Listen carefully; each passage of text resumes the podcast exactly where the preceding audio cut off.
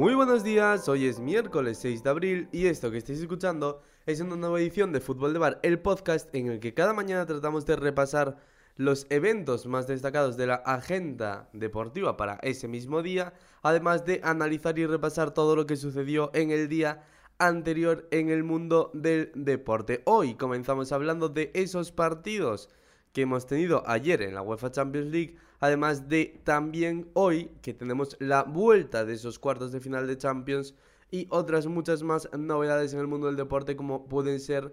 los partidos de la NBA donde hay noticia importante sobre esos Lakers de LeBron James y otros asuntos que enseguida repasaremos. Pero antes, como hacemos cada mañana, vamos a comenzar a repasar las portadas de los cuatro principales diarios deportivos de nuestro país. Lo hacemos ya por el diario Marca, cuyo mm, portada, cuyo titular es para el Atlético de Madrid. Se puede creer, dice el Marca, con una foto de la plantilla del Atlético de Madrid aplaudiendo a su afición. Dice De Bruyne rompe el muro del Cholo, pero decidirá el Metropolitano. Habla de ese partido entre Manchester City y Atlético de Madrid que se llevó el City por un gol a cero en esos cuartos de final de la UEFA Champions League. El Atlético no remata puerta, destaca el diario Marca y coge unas declaraciones de Guardiola que dice en el siglo XXI y en la prehistoria atacar contra cinco defensas y cinco centrocampistas es muy difícil, hablando Pep Guardiola sobre esas dos líneas de cinco que plantó ayer Diego Pablo El Cholo Simeone sobre el Etihad Stadium. El marca que también habla de la eliminatoria que tendrá lugar en el día de hoy entre el Chelsea y el Real Madrid dice revancha contra el campeón. Benzema, elogiado por Tuchel, es la gran esperanza blanca. Ancelotti no viajó y aguarda al último test. Habla sobre la situación de Carlo Ancelotti que de momento no ha podido viajar a Londres para dirigir esa eliminatoria de cuartos de final entre Chelsea y Real Madrid hoy a las 9 en Stamford Bridge. Hoy a las 9 también se juega en la cerámica, el Villarreal Bayern sobre el que el marca dice desafío ante un gigante. Nos vamos ahora a hablar del diario As y ver su portada cuya mm, titular es también para el Atlético de Madrid y esa eliminatoria contra el Manchester City dice el diario As ahora le toca al Metropolitano. El Atlético cae en el Etihad con un gol de De Bruyne pero confía en la remontada en su estadio, nos cuenta el diario As, que destaca unas declaraciones del Cholo Simeone que dice, son los mejores del mundo, pero competiremos hasta donde nos lo dé. Sobre la eliminatoria de Champions entre Chelsea y Real Madrid, Eras que dice cuenta pendiente el Madrid de Benzema ante un Chelsea campeón al que nunca ganó. Ancelotti intentará viajar hoy a Londres. Eso es lo que señala el As en su portada que también habla de ese partido entre Villarreal y Bayern de Múnich dice un sueño y un ogro. El Villarreal en busca de otra campanada ante un Bayern que se siente favorito. Nos vamos ahora a los diarios catalanes, el Sport y el Mundo Deportivo que dedican su portada ambos al Barça y a su mercado de verano y a sus renovaciones. El primero de ellos, el Sport, con una foto de Lewandowski y el titular Lewandowski se acerca. El Barça ya ha mantenido dos reuniones con el representante del delantero, cuenta el Sport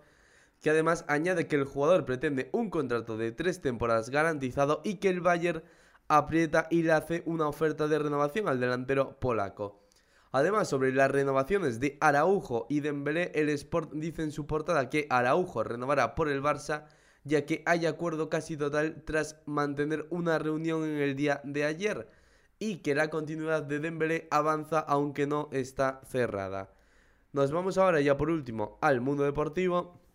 que habla también sobre la renovación de Araujo. Dice Araujo muy cerca, productiva reunión para la renovación del central. En breve podría haber acuerdo, admitió su representante. Su futura cláusula será de mil millones, mientras con Dembélé aún no hay avances, pero habrá más citas. Es lo que cuenta Mundo Deportivo sobre esas renovaciones en la plantilla del Barça. Un Mundo Deportivo que también habla en su portada de ese partido entre Atlético de Madrid y Manchester City, dice el Atleti lo fía todo al Metropolitano. Así que nosotros cerramos ya la prensa deportiva y nos vamos precisamente a hablar de esa eliminatoria de Champions y a repasar lo que ocurrió ayer en el Etihad Stadium en entre el Manchester City y el Atlético de Madrid. Un Atlético de Madrid que, como os decíamos, plantó ayer sobre el terreno de juego dos líneas de cinco. Y es que si Simeone ya nos sorprendió el año pasado en Champions League usando una eliminatoria seis defensas, ayer lo volvió a hacer saliendo con una formación, un 5-5-0, es decir, cinco defensas, cinco centrocampistas y cero delanteros, aunque sí que tenía evidentemente futbolistas que son atacantes, pero mm, realmente eran dos líneas de cinco plantadas sobre el terreno de juego. Guardiola, en cambio, que era eh, bastante más ofensivo, y un Guardiola que además, recordamos, había dicho precisamente en la previa de este partido, había alabado al Atlético de Madrid, había dicho que era un equipo mucho menos defensivo de lo que la gente decía, que era un equipo que practicaba fútbol ofensivo, aunque a veces sí que no asumía muchos riesgos, pero que no era correcto decir que el equipo del Cholo Simeone era un equipo defensivo. Pues ayer el Cholo le respondió plantándole un 5 5 sobre el terreno de juego. Le plantó esas dos líneas de 5 y Guardiola que al final del partido igual ya no pensaba tanto que el Atlético de Madrid no era un equipo tan defensivo. De hecho, luego veremos unas declaraciones que hizo el técnico catalán al final del encuentro. La primera parte del choque fue eh, absolutamente lamentable, podríamos decir. Porque, vamos, para el espectador neutral fue un auténtico tostón ambos equipos que no generaron prácticamente fútbol de ataque. El Manchester City, que eso sí tenía la posición del esférico, y el Atlético de Madrid, que se limitaba a correr detrás de la pelota sin poder recuperarla, pero es que acabamos la primera mitad sin ver ningún remate entre los tres palos. La segunda parte al menos empezaba algo distinta, eso sí, el balón seguía siendo evidentemente para el conjunto Citizen, pero el Atlético de Madrid empezaba a generar algo de peligro y ya en los primeros compases de esa segunda parte, mm, con dos contras, el Atleti pues llegaba por lo menos a la portería del Manchester City y llegaba a pisar área, algo que en la primera parte directamente no había hecho. De hecho, en el minuto 51 de partido llegaba el primer remate a portería del encuentro y lo hacía con un tiro de Marcos Llorente, que una buena contra del Atlético de Madrid finalizaba en los pies del jugador, del polifacético jugador colchonero, que disparaba cruzado pero flojito a las manos de Ederson, del meta del Manchester City. Un Manchester City que reaccionó a estas contras iniciales del Atlético de Madrid en la segunda parte con una buena ocasión de Kevin De Bruyne que golpeó bien, pero sacó con el pie Jan Black. Pero el partido que parecía que se empezaba a abrir un poco, que se empezaba a animar y empezábamos a ver hasta alguna ocasión, cosa que en la primera parte, como os decíamos, pues no había sucedido. El City seguía con ese dominio de la pelota y empezaba a dominar también las ocasiones del encuentro, ya que poco después un buen córner acababa en un remate de Aymeric Laporte que se marchaba por encima de la portería de Jan Oblak pero no lo hacía tampoco muy desviado, se iba rozando el larguero. En ese momento, ambos entrenadores agitan el banquillo. Simeone, que introduce a futbolistas como De Paul eh, Correa o Mateus Cuña por eh, Coque Grisman y Marcos Llorente. Y Guardiola, que 10 minutos después, porque este cambio de Simeone, este triple cambio fue en el 60, en el minuto 68, Guardiola quitaba a Sterling, a Marez y a Gundogan y entraba, daba entrada, mejor dicho, a Gabriel Jesús Phil Foden y Jack Grealish. Unos cambios de Pep Guardiola que iban a revolucionar el partido precisamente porque Phil Foden, nada más saltar el terreno de juego, daba una asistencia maravillosa dos minutos después a Kevin De Bruyne, le dejaba solo ante Jan Black y el belga que cruzaba muy bien el disparo para batir al meta esloveno. De esa manera se adelantaba el Manchester City en el electrónico y el partido que iba a seguir en la tónica habitual, el Manchester City que tras el gol iba a seguir atacando, iba a seguir siendo dueño de la posesión del balón y el Atlético de Madrid seguía replegado porque los colchoneros sabían que un segundo gol les pondría muy cuesta arriba la, eliminatoria, que con 1-0, aún quedaba todo abierto, aún quedaba todo en el aire, pero un 2-0 ya es mucho más complicado darle la vuelta, por tanto el Cholo que seguía sin asumir muchos riesgos y el equipo atlético que seguía pues corriendo detrás de la pelota, fundamentalmente buscando generar algo de peligro a la contra. Eso sí, en los minutos que restaban, esos 20 minutos que quedaban de partido, no hubo muchas ocasiones y el choque pues iba a finalizar con ese 1-0 en los eh, últimos compases no hubo ocasiones, como decíamos, lo que sí hubo fueron bastante tensión. De hecho, hubo varios piques. Uno de ellos, el más destacado, fue una acción en la que Jack Grealish cae al terreno de juego y Ángel Correa queda el balón muerto al lado de Grealish y le pega un pelotazo con tan mala suerte de que impacta primero en el pie de Grealish y luego en la cabeza montándose pues la posterior tangana, aunque el árbitro lo resolvió con una tarjeta amarilla para el delantero del Atlético de Madrid. El partido acabó finalizando con ese 0-0 y Pep Guardiola, que al final del encuentro pues ya no estaba tan de acuerdo igual con lo que había dicho el día antes en la previa, con que el equipo colchonero no era un bloque tan defensivo como muchos decían y ayer dijo que Evidentemente, pues en la prehistoria, a día de hoy y dentro de 10.000 años, será muy difícil atacar una línea de dos líneas de 5, que es absolutamente imposible generar peligro y hacer gol y que estaba por lo tanto contento con que ese resultado y con que su equipo consiguiese romper esas dos líneas de 5 montadas por el Cholo Simeone. Algo a lo que Coque respondió a través de Instagram, el centrocampista atlético subió una historia donde se veía el escudo del Atlético de Madrid y decía enamorado de tu equipo desde la prehistoria. Que, así que si ya os decíamos que había habido algo de tensión en este partido, no empieza de mucha mejor manera la vuelta con esas declaraciones de Pep Guardiola y con esa contestación de Coque. Además, el Cholo Silveone que en rueda de prensa dijo que el Manchester City era un equipo mejor que ellos pero que iban a competir hasta el final, hasta donde les diese su plantilla.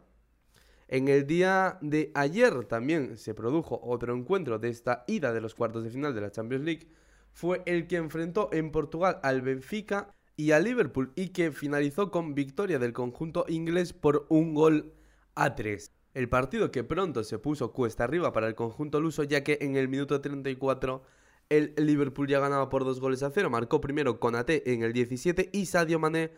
hizo lo propio en el minuto 34. Por tanto, el partido que parecía complicarse para el conjunto portugués, pero en el 49 Darwin Núñez a la vuelta del descanso iba a reducir diferencias, iba a poner el 2-1 que abría la eliminatoria, que dejaba como opciones al Benfica para esa vuelta en Anfield, pero al final del choque, en el minuto 87, Luis Díaz iba a poner el 1-3 definitivo, iba a complicar un poquito más la vida al Benfica que tendrá que remontar dos goles de diferencia en Anfield.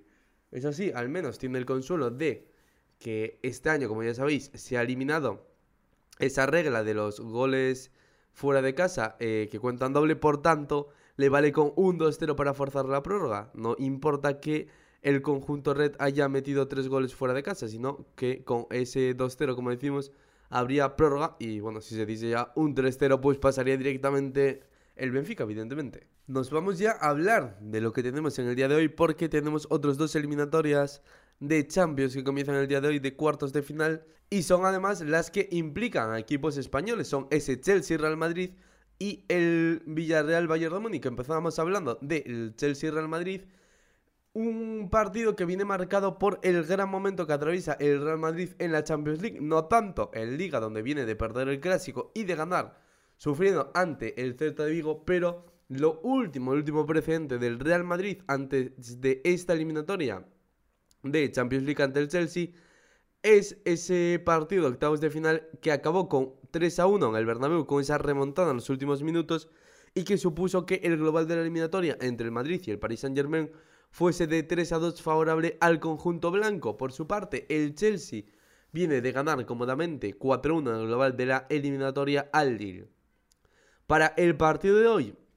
el Chelsea cuenta con todos sus efectivos disponibles a excepción de Chilwell, el lateral que es baja, y el Real Madrid que presenta tres bajas para el día de hoy. No estarán ni Hazard, ni Isco, ni Luka Jovic. El que tampoco estará, por lo menos de momento, es Carlo Ancelotti, que sigue dando positivo en coronavirus y no ha podido viajar por el momento a Londres. Está a la espera de realizarse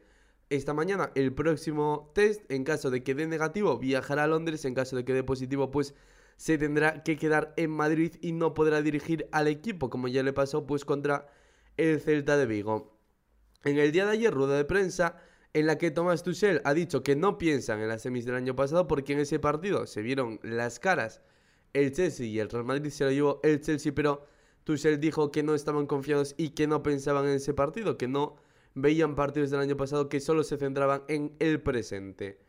Eh, Tomás Tuchel también habló de Karim Benzema, del que dijo que era un futbolista excepcional y del que él mismo había dicho hace dos años que era un futbolista infravalorado y que por suerte ya no, ya no estaba infravalorado, sino que era un jugador muy valorado ya por todo el panorama futbolístico. En el día de ayer también salió a rueda de prensa Thibaut Courtois, el portero del Real Madrid y exfutbolista del Chelsea, que dijo que para él es un partido difícil, aunque va a ayudar al Real Madrid porque va a jugar, como decimos, contra su ex equipo. Sobre la situación del Real Madrid, dijo que entendía las críticas y las aceptaba, que esto era el Real Madrid y que sabía que la exigencia siempre era la mayor. Aún así, remarcó su confianza en el equipo y dijo que cree que pueden pasar la eliminatoria y que pueden aspirar a ganar muchos más títulos como ya hicieron en la Supercopa este año. Eso es un poco lo más destacado de esa eliminatoria que tendrá lugar hoy a las 9 en Stamford Bridge, que enfrentará al Chelsea y al Real Madrid. Nos vamos ahora a Villarreal, nos vamos al Estadio de la Cerámica a hablar de ese encuentro entre el Villarreal y el Bayern de Múnich. El Villarreal que se enfrentará a una de las grandes bestias de esta competición y lo hará con las bajas de Alberto Moreno por parte del Bayern. No podrán estar presentes hoy en la cerámica ni Choupo-Moting ni Tolisso y la principal duda es si jugará Alfonso Davis que vuelve tres meses después a una lista de convocados. El futbolista que estuvo aquejado de unos problemas mm, cardíacos relacionados con el COVID-19 pero que tres meses después vuelve a estar disponible y veremos si Julian Nagelsmann opta por darle minutos. Parece ser que sí, aunque no está confirmado. Dijo en rueda de prensa ayer que lo hablará hoy con el futbolista y decidirá. Pero que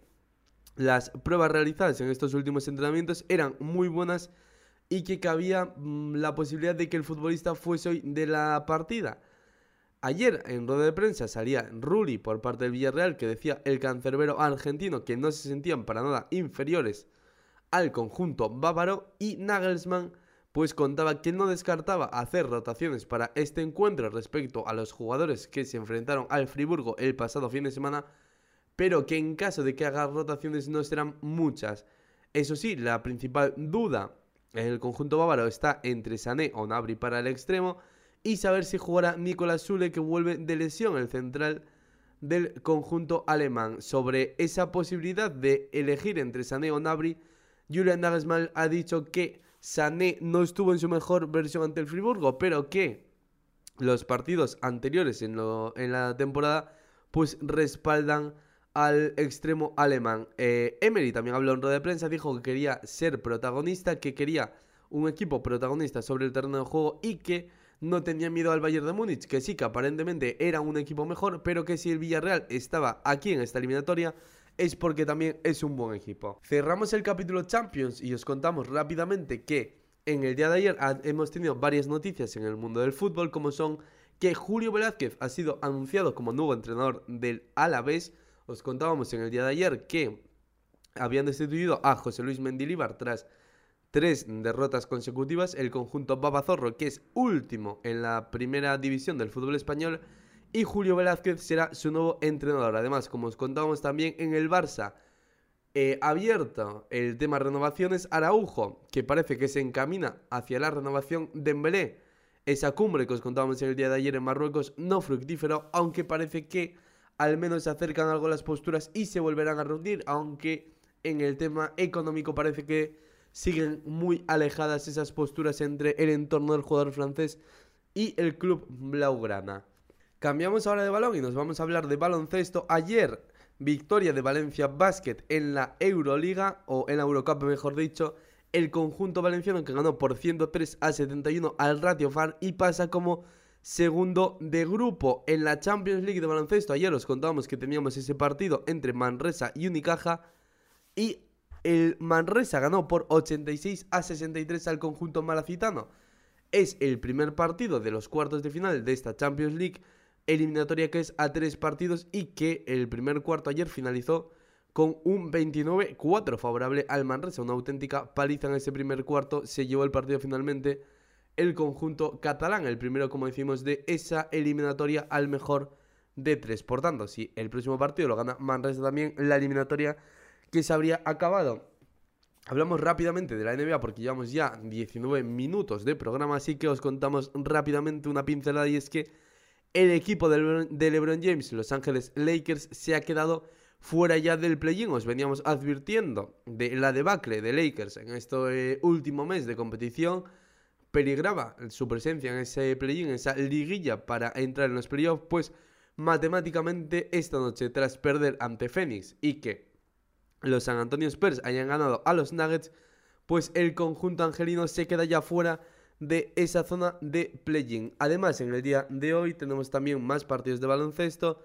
En la Eurocup tenemos un Herbalife en Canaria, un Mana Rayer y en la Champions League de básquet un Lenovo Tenerife Tofas Bursa. Además, también tenemos hoy balonmano en la Liga Asobal, partido entre el Benidorm y el Bada Huesca. Para cerrar este fútbol de bar, os contamos que ayer, segunda etapa de la Ichauria, esa vuelta ciclista al País Vasco con victoria para el Mayotte Arcoiris, el campeón del mundo de ciclismo en ruta, Julián Alaphilippe, que se lleva la etapa. Una etapa marcada por la tensión que hubo mm, entre los directores de equipo y entre los propios corredores, ya que Iván Ruiz, el español, estuvo en la fuga toda la etapa hasta 400 metros antes de la meta donde le atrapó el pelotón, algo que favoreció a Julián Alaphilippe que finalmente se llevó la etapa al sprint tras esa fuga, como decimos, de 200 kilómetros del corredor vitoriano que fue cazado a 400 de meta. La mm, general, la clasificación general que ahora mismo sigue como hasta ahora, ya que eh, la etapa acabó al sprint, pues Primo Roglic sigue siendo líder a 5 segundos está el segundo, tercero que es Cavagna, mejor español que es John Izaguirre, octavo a 20 segundos de Primo Roglic. Esto ha sido lo más destacado de la actualidad del mundo del deporte. Volvemos mañana, como siempre, como cada mañana, a contaros todo lo que suceda en esos partidos de UEFA Champions League de hoy entre el Real Madrid-Chelsea y el Villarreal y Bayern de Múnich. Esto ha sido todo, cerramos nuestro fútbol de bar. Antes os recordamos que nos podéis seguir en todas las redes sociales, lo podéis hacer en arroba fútbol de bar. Espero que tengáis un buen día.